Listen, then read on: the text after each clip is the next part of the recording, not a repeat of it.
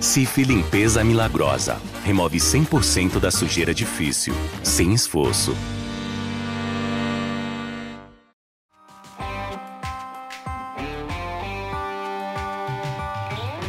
Tudo indicava que a ginasta norte-americana Simone Biles escreveria seu nome na história do esporte como a grande recordista de medalhas em uma Olimpíada. Ela continuará sendo lembrada pela participação em Tóquio, mas não por todos os ouros, pratas e bronzes que poderia ter conquistado, e sim pela coragem de ter entendido e respeitado os próprios limites. Pressionada por resultados, a atleta não suportou o peso de tanta expectativa em cima de sua performance e decidiu abrir mão da disputa de aparelhos em que era a grande favorita para, em suas palavras, cuidar da saúde mental. Chocado, o mundo dos esportes tenta tirar lições disso lições que certamente não estão restritas ao mundo dos esportes. Metas, pressão, autocobrança para se destacar entre os colegas, isso tudo é realidade no mercado de trabalho e é muito possível que você que nos ouve agora já tenha passado por isso. Assunto do momento que vamos discutir agora com dois especialistas a psicóloga, professora da Faculdade de Educação da USP, Kátia Rubio, e o médico do esporte e chefe do Departamento da Sociedade Esportiva Palmeiras, Dr. Gustavo Malhoca. Está começando agora mais um episódio do podcast do Bem-Estar. Bom, para começar o episódio dessa semana, eu vou trazer aqui para a gente é, entender direitinho o que, pode ter acontecido é, com a Simone, o relato de um outro grande campeão, o nosso Diego Hipólito, bicampeão mundial do solo, ginasta, não sei se eu digo ginasta ou ex-ginasta, é ginasta ou ex-ginasta, Diego? É ginasta, uma vez ginasta, sempre ginasta. então tá bom. Que agora, além de ginasta, também é, brilha fazendo comentários nas transmissões da ginástica aqui com a gente na Globo. É, o Diego, você, é, claro, acompanhou de perto aí tudo que aconteceu com a Simone. Você enxerga é, algum momento na sua história que se aproxime do que aconteceu com ela? Ou isso é recorrente, acontece com todo atleta de alto nível como vocês? Então, eu acredito que acontece com todos os atletas, com todas as pessoas. A gente tem muitos problemas internos no esporte, externos do esporte. A vida caminha em conjunto. Eu acho que a situação dela é uma situação bastante é, delicada, que acho que mostrou para as pessoas, na realidade, que uma heroína como ela é uma pessoa comum, como todos nós, né? Que tem problemas, que tem dificuldades, que tem acertos e que tem erros ao mesmo tempo e que consegue lidar com isso, né? Dessa vez precisando melhor de um tratamento com um terapeuta, mas mostra, abre um, um espaço para as pessoas darem uma importância maior para a saúde mental. Eu tive, assim, acredito que no ano de 2014, principalmente, foi o ano que eu mais me preocupei com a minha saúde mental, porque foi um período que eu tive muito descontrole de muitas coisas da minha vida, da parte externa, e em conjunto da ginástica estava me atrapalhando muito, eu não conseguia treinar direito, não, não tinha cabeça para treinar, faltava os treinos, e acredito que ela tem os, as situações delas, os fantasmas dela, que acabam é, convergindo aí na hora do treinamento, da competição. Ela conseguiu ainda pelo menos competir a trave depois de tudo ocorrido, que é bom para ela, porque com isso ela está enfrentando né, algo que é uma luta que ela deve ter diária, que eu, eu, eu como uma, uma pessoa que tive esses problemas de ansiedade, que eu não considero problemas na realidade, que são é uma doença, né? Ou você tem ou você não tem. É, mas é muito melhor você aceitar quando você tem e você tratar, né? Porque ela pode, ela, ela pode ser algo muito complicado, mas ela não pode nos dominar. Então, uhum. por isso que a gente tem que dar valor a ela. E foi isso que você fez quando você sentiu que esses fantasmas estavam trazendo perigo para sua vida? Ah, eu acredito que eu demorei muito, porque aqui, principalmente no Brasil, a gente tem muito preconceito com tudo, né? É, a gente antigamente falava assim, ah, se, uma pessoa fosse para o psicólogo, se, sei lá, te falasse assim, ah, você precisa ir para o psicólogo. A primeira coisa que a pessoa falava assim, ah, mas eu não sou maluco. E isso é um super preconceito, uhum. porque a gente tem que entender que a gente é uma pessoa que estudou para trabalhar é, a nossa mente, ajudar com que a gente conseguisse controlar a nossa ansiedade e todos a ansiedade, a síndrome do pânico, é, todos esses é, é, esses nomes, elas são cadeias umas, umas muito similares a outras, umas, umas puxam a outra se você não se cuidar. As pessoas têm muito tabu também com remédio. Eu precisei tomar remédio, achei extremamente necessário. É, na época, com, o meu psiquiatra também achou necessário, com trabalho de terapia para que eu melhorasse depois. Mas o que mais é, ficou importante para mim foi que eu consigo lidar com as minhas ansiedades. Mas naquele momento eu demorei demais para reconhecer isso e eu não sabia o que estava acontecendo comigo, eu não sabia se era depressão, se era tristeza, a gente não sabe o que, que é na realidade, né? Então é, abriu a, essa lacuna aí a partir da Simone Biles para que o mundo observasse mais os seus atletas, né? O Brasil uhum. vem trabalhando, acredito que há um tempo já com os psicólogos. Eu trabalhei na época das Olimpíadas. A Sâmia foi comigo nos Jogos Olímpicos, ficou lá comigo. Nas Olimpíadas de, de Londres eu tive o Hélio como meu, meu psicólogo também, me ajudando muito. E eu valorizo muito a saúde mental. Uhum. Porque a gente está falando de dois gatilhos, né, Diego? Você tem a pressão por resultados e você tem a sua a, a autocobrança, que é muito forte. Não é isso? Então são duas situações que podem te levar para uma para um problema mesmo de saúde mental, não é isso? Olha, eu acredito que não tem assim, tipo, um motivo específico que faça ter o, o gatilho. A Simone, eu acredito que seja porque é uma questão de uma responsabilidade de um mundo inteiro, né? Uhum. E a minha situação era muito por uma cobrança pessoal minha, né? De querer fazer o meu melhor, de ter as minhas resp responsabilidades, de. Enfim, e muitas coisas vêm sempre da nossa infância, né? Uh, coisas que a gente carrega do que a gente teve no passado, que a gente não conseguiu é, ah, resolver de uma maneira correta, por questão de maturidade, questão de vivência mesmo, às vezes um pouco de da nossa parte eu, eu vejo pela minha parte, às vezes tinha umas coisas que eu não entendia. Então, é, não era burrice, é uma questão de ignorância mesmo, era falta de conhecimento da minha parte. E eu fui vendo e vendo o quanto é importante. Eu não acredito que seja assim, olha, isso daqui vai fazer você ter. Eu acho que tem pessoas que têm tendência a ter mais ansiedade, tem pessoas que são mais calmas, né? O mundo uhum. atualmente, ele faz com que as pessoas sejam muito ansiosas, né? A gente tem as redes sociais com suas fake news, com as cobranças externas, com xingamentos, com ódio é, das pessoas só por ter ódio, é, os extremismos, né? Que eu acho que fazem muitas, da, terem muitas discussões. É, isso tudo faz com que as pessoas fiquem mais ansiosas. A rede social, o celular, é, a todo tempo. É, é, a gente depende hoje em dia né, do, do celular, de tudo. A gente não estaria vivendo como vive numa pandemia se a gente não tivesse acesso a um, tele, a um telefone, acesso à informação como nós temos atualmente. Mas ao mesmo tempo a gente carrega muitos dados que não são é, positivos, né? Muita, muita tragédia, muitas coisas negativas, e às vezes a gente não consegue lidar com isso no, de, uma, de uma maneira positiva. Principalmente você pensa que agora nessa pandemia que a gente está no, tá no segundo ano da pandemia, é, o risco eminente da morte que a gente tá, todas as pessoas tiveram. É, se, todas as pessoas foram afetadas diretamente ou diretamente, perdendo algum ente querido, perdendo uma pessoa próxima, perdendo uma pessoa que admirava.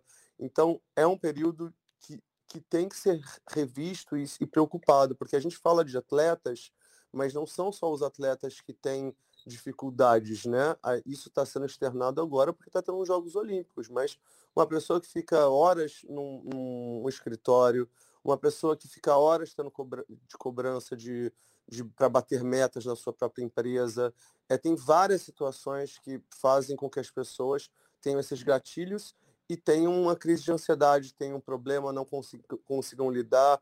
Então, é, eu acho que a cobrança é excessiva por tudo, não é um, um, ponto específico. Ah, isso acontece. São muitas cobranças que o mundo faz a gente ter atualmente.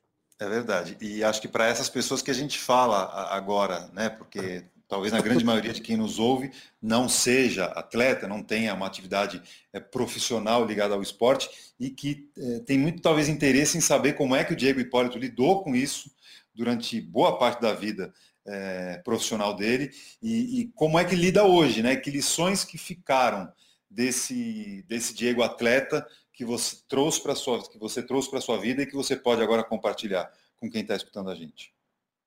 Então, o Diego atleta e o Diego pessoa, ele é, é a mesma pessoa na realidade, né? Não tem diferença. A única questão diferente é que quando eu era atleta, eu tinha responsabilidades de horários de treino, de é, manter o resultado, manter o peso, enfim, coisas que são é, rotineiras que todos os profissionais na sua área que, que tiver têm, né? Você, você tendo a sua profissão como repórter, você vai ter que manter os seus horários, cumprir suas metas, enfim.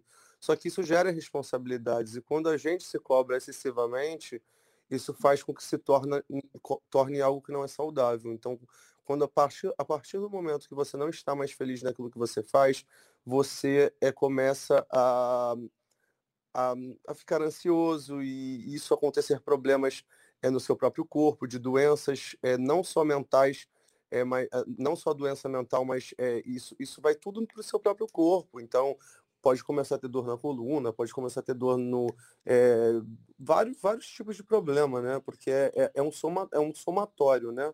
Ah, inicia por uma, um, pelo problema mental, se você não trata, se você não valoriza, você começa a ter outros problemas que vão implicar na sua vida pessoal. Então, é, eu, como pessoa e como atleta, eu vejo que atualmente o que, o que eu me preocupo mais é que, com coisas que me faz feliz, né? Eu vejo que eu posso buscar para eu melhorar como pessoa, o que, que não está certo, o que está o que tá errado. Não, para mim não tenho assim, tipo, o, o certo e errado. Tenho o que me faz bem. E antes eu era certo ou errado.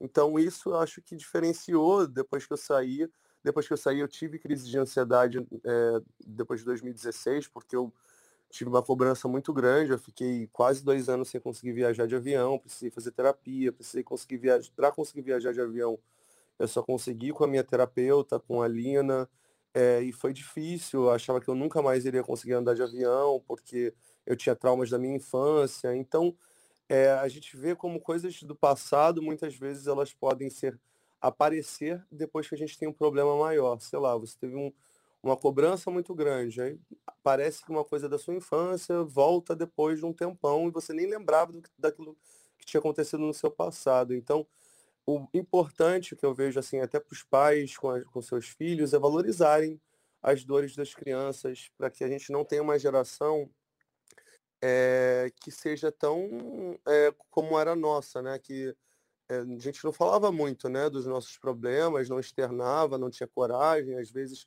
por uma questão de autoridade, é, do próprio atleta com o treinador, às vezes o, o, o, o treinador é autoridade, você acaba não falando tudo. E eu vejo uma diferença muito grande é, da minha geração até para a própria geração agora que eu vi da Rebeca. Um trabalho psicológico ótimo, porque eles tiveram para com ela, se preocuparam demais com todas as situações que fossem fazer bem para ela, que mostrou que ela estava super calma numa competição do tamanho de uma magnitude de que é Jogos Olímpicos.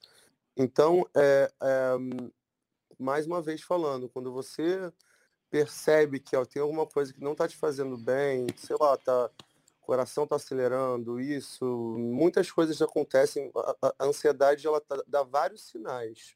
O sono não, não bem dormido, alimentação mal feita, tem várias coisas que, que vão ajudar para que tenha ansiedade. E é o que eu me preocupo mais atualmente. Maravilha, Diego. Para nós é um prazer ver você tão bem como você está agora nessa grande fase e brilhando como comentarista. Que continue assim. Obrigado pela atenção com a gente aqui, tá? Um abração para você. Nada, eu que agradeço. Super abraço a todos e não desistam dos seus sonhos quando vocês tiverem um objetivo. É isso aí. Valeu, Diego. Obrigado, viu, cara? Tudo de bom para você. Valeu, querido. Um abraço, tchau. Tchau. Professora Kátia Rubio, tudo bem? Tudo bem, é um prazer estar aqui com vocês. Doutor Gustavo Malhoca, prazer tê-lo conosco também, como vai? Prazer é todo meu. É vamos abordar um tema bastante importante aqui hoje. Muito importante, sem dúvida, doutor Gustavo. A gente, inclusive, começou aqui o, o episódio dessa semana trazendo o depoimento do Diego Hipólito, um ginasta super campeão e que basicamente relatou as mesmas dificuldades, as mesmas pressões, as mesmas cobranças e autocobranças também, que isso é muito importante, que levaram a ginasta norte-americana a desistir de, de, participar de provas importantes né, nas Olimpíadas de Tóquio. E, e Kátia, a gente ouve muito, tem ouvido muito falar sobre a, a síndrome de burnout que teria talvez acometido a Simone Biles. Então vamos começar aqui explicando primeiro o que é essa síndrome, né? do que, que se trata é, exatamente essa síndrome que a gente tanto tem ouvido falar nos últimos anos. Bom, acho que a primeira coisa é a gente entender que é, quando a gente se refere a uma doença como síndrome, é, é, sempre um conjunto de sintomas, não é? Então, não é apenas um único sintoma que define a síndrome de burnout, mas você tem um, uma série de, de, de sintomas uh, que estão relacionados ao excesso de exigências. é? Então, começa uh, primeiro com uh, o uso de muitas horas na, na realização de uma mesma tarefa, é, a falta de prazer na realização dessa tarefa, uh, uma sensação de incompetência na realização uh, desses desafios e uh, junto com isso o corpo começa a responder também de forma bastante expressiva, é? Então começa a pessoa começa a ter dificuldade para dormir, dificuldade para comer, é, muitas vezes a pessoa também tem um, um, uma manifestação de taquicardia, é, uma opressão no peito, como se não fosse conseguir respirar, uma tristeza, uma melancolia muito grande. E é importante é, distinguir a síndrome de burnout, esse quadro depressivo dentro da síndrome de burnout, do grande quadro de depressão uh, que, que fala por si só. Né? Então, a depressão ela faz parte dessa síndrome, desse conjunto de sintomas que é a síndrome de burnout. E que tá, é, a síndrome de burnout está muito relacionada ao, ao trabalho, né? A atividade profissional. É isso, Kátia? Sim, a atividade profissional, mas veja, é, você tem estudantes em fase de, de, de vestibular, por exemplo, é, que também sofrem com isso. Então, eu não diria que é só relacionado ao trabalho, mas é sempre que se, se tem uma atividade que exige alto desempenho. Não é? Então, é, por exemplo, o estudante que vai prestar vestibular numa carreira que tem, uh, sei lá, 50 candidatos para uma vaga. É, é o atleta uh, que se dedica horas a, a um fazer repetitivo. Uh, e as profissões de uma forma geral. Por que, que eu digo isso? Porque a gente às vezes encontra quadros de, de burnout em modalidades amadoras. Não é? Então, uhum. pessoas que têm até uma outra profissão, mas que se dedicam a buscar um resultado, por exemplo, numa maratona ou no Ironman, uh, e que faz uh, treinos exaustivos uh, a ponto de levar a, um, a, a, essa, a esse conjunto de, de sintomas. Doutor Malhoca, é, falando é, aí sobre os atletas de, de, alto nível, né, me parece que tem dois fatores. Né? O primeiro seria a pressão por resultados e a cobrança que eles mesmos têm né, para serem os melhores, para conquistarem títulos. Vamos, dá para a gente dividir e falar sobre cada um deles? Primeiro a questão da pressão claro. por resultado e depois dessa autocobrança? Você foi muito feliz. Eu acho que é primeiro de todos essa autocobrança. Uma autoexpectativa sobre o resultado. Né? Às vezes um, um atleta ele cria expectativa sobre o desempenho dele mesmo. E às vezes é uma expectativa suprafisiológica, supracondicional, ou seja, traduzindo numa linguagem mais fácil, que está além das capacidades daquele atleta. Outro lugar é como você disse, expectativa que rodeiam o atleta. Né? Quando ele, ele vai entrar ali naquela arena, quando ele vai entrar ali naquele ambiente, as pessoas que o rodeiam têm expectativas e o atleta carrega isso com ele. E aí ele começa a sentir, através daquelas tantas expectativas, uma pressão muito grande. E essa pressão pode se traduzir num burnout.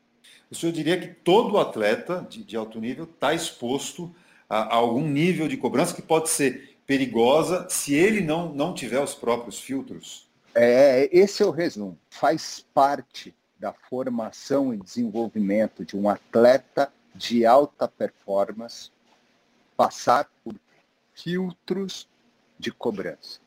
Cobranças pessoais e cobranças é, do entorno. E quando eu falo entorno, pais, familiares, treinadores, é, as próprias confederações, patrocinadores. Imagine a quantidade de pessoas que o atleta tem que lidar. E às vezes não é pela palavra, é pelo gesto, pelo olhar, pela decepção de um resultado. Tudo pode gerar frustrações, pode carregar sentimentos, e isso o atleta vai guardando e pode gerar absoluto burnout. É, ô, ô, Kátia, vamos, vamos tentar trazer um pouco essa, essa realidade para fora do, do ambiente esportivo. Você certamente com a, com a sua experiência como psicóloga tem condição de nos explicar como é que essa, essa pressão que a gente vê agora lá em Tóquio, ela se manifesta, por exemplo, no, no ambiente de trabalho, né, das pessoas que estão nos ouvindo aqui. Eu disse lá no começo que provavelmente a gente em algum momento da vida já passou por isso, né? Mas como é que a gente começa a ter é, esses sinais de que é, essa pressão pode ser complicada e que é hora da gente acionar os filtros aí que o doutor Malhoca falou? Ah, eu penso que um dos primeiros sintomas é quando a gente acorda de manhã e se olha no espelho e pergunta uh, o que é que eu estou fazendo na minha vida. Né? Então, quando você não se identifica com aquilo que você faz. Então, você imagina o que é, considerando que a nossa vida, parte, grande parte da nossa vida é tomada com o trabalho, imagina o que é acordar de manhã cedo e se questionar sobre a própria existência diante da insatisfação de fazer alguma coisa com a qual não se identifica. Né? Então, eu penso que esse é um, um, um primeiro alerta.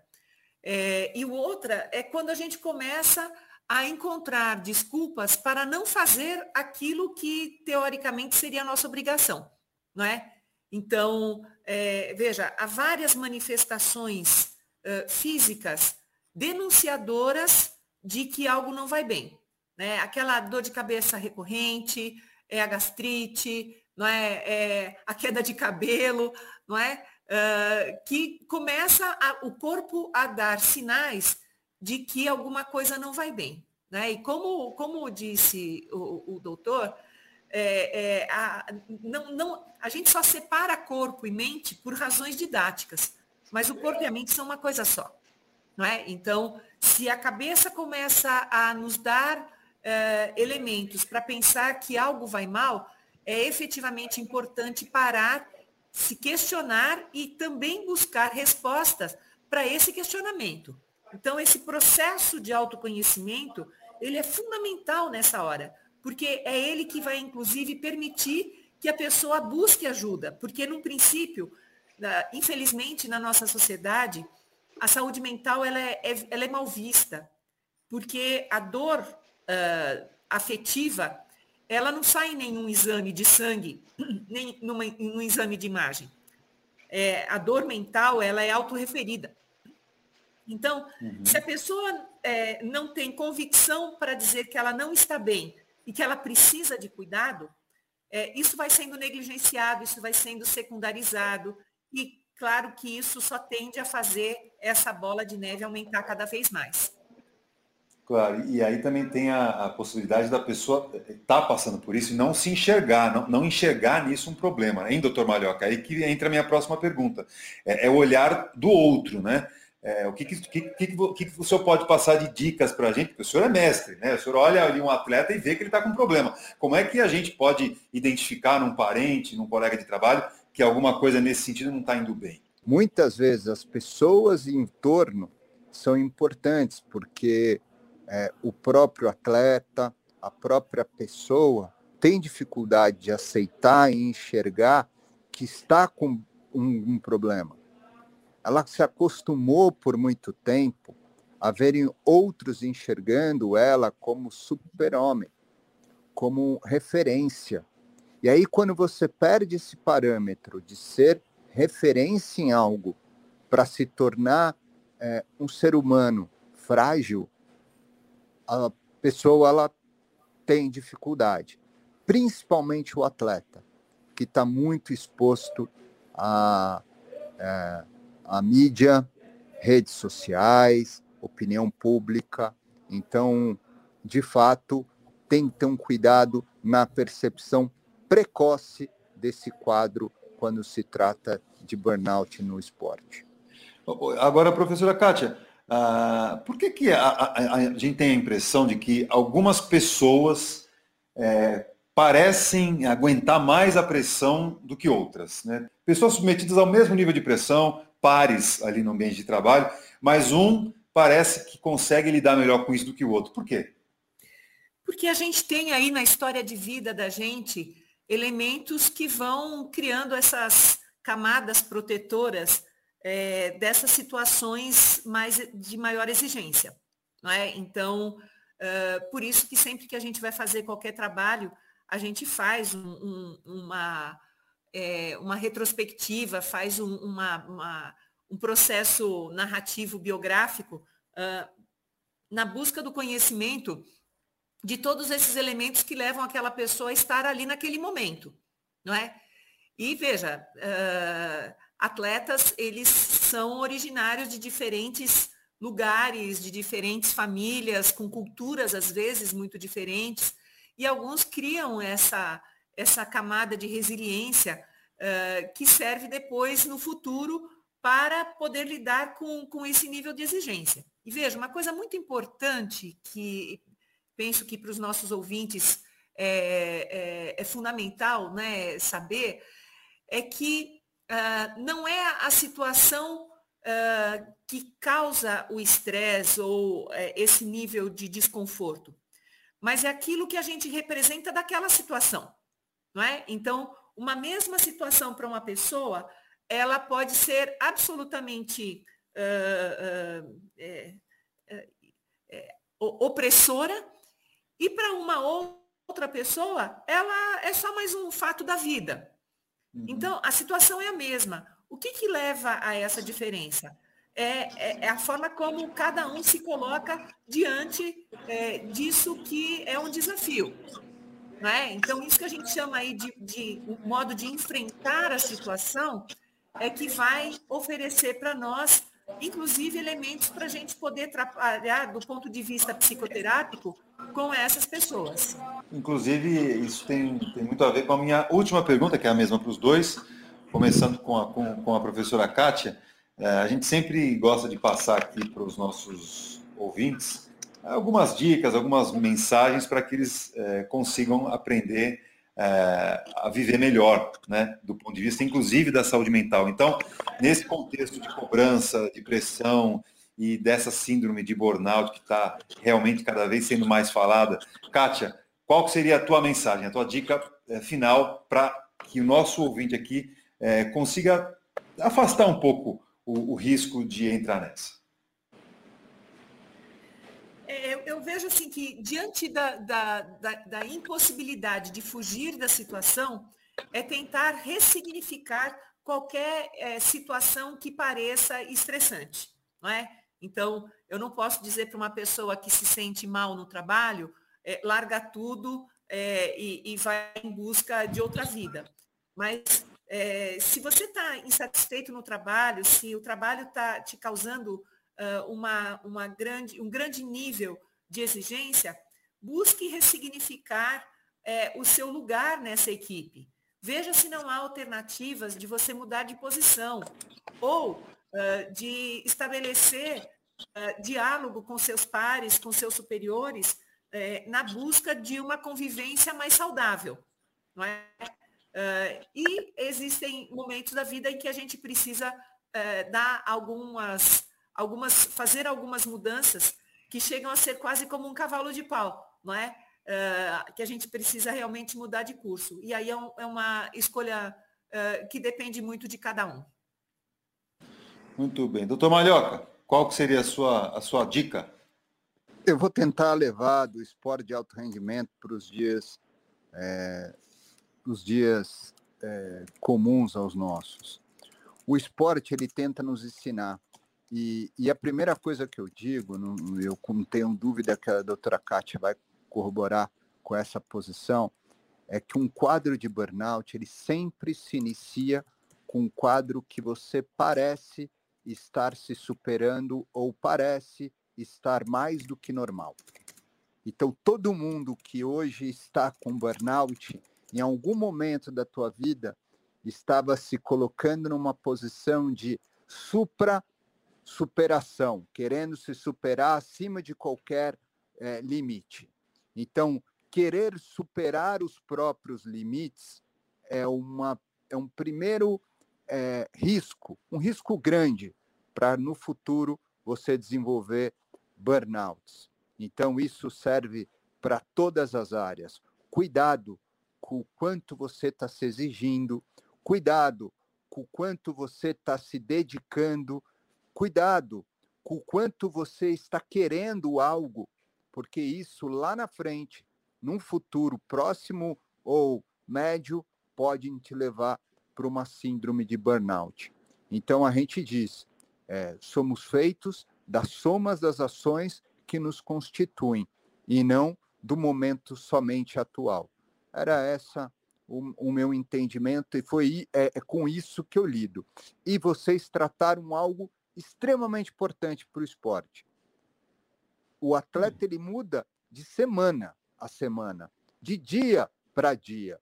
Por que não nós, né? Por que nós hoje estarmos cansados e respeitarmos o nosso corpo e amanhã a gente está mais disposto? Eu acho que é pensar nesse sentido que a gente consegue ter uma vida é, mais longe e afastada desses, dessas síndromes que tanto nos perseguem. Muito bem, doutor Gustavo Malhoca, médico do esporte, chefe do departamento da Sociedade Esportiva Palmeiras. Foi muito boa a conversa aqui, hein? Obrigado. Eu que agradeço. Professora Kátia Rubio, um prazer. Professora que é lá da Faculdade de Educação da USP. Prazer ter a, senhora eh, estreando aqui no nosso podcast. Sem dúvida, outros convites virão. Muito obrigado. Obrigada a você, bom trabalho e cuidado com o burnout, hein? Muito bem. Bom, podcast do Bem-Estar, você sabe, tem a direção da Karina Dorigo, na produção Adriana Soderi, gravação de Rai Júnior e na edição o Guilherme Amatucci. Quarta-feira que vem, um novo episódio. Eu espero você. Até lá. Tchau.